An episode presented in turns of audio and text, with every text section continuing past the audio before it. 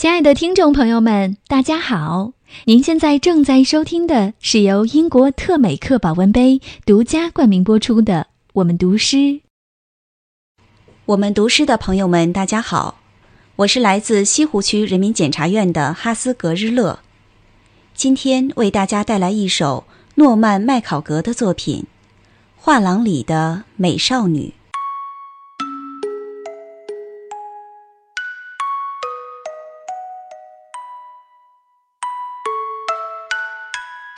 有蔬菜的静物画和注视它的你，那么的静。那静物画中的种种色彩以其自身存在的强度，震颤。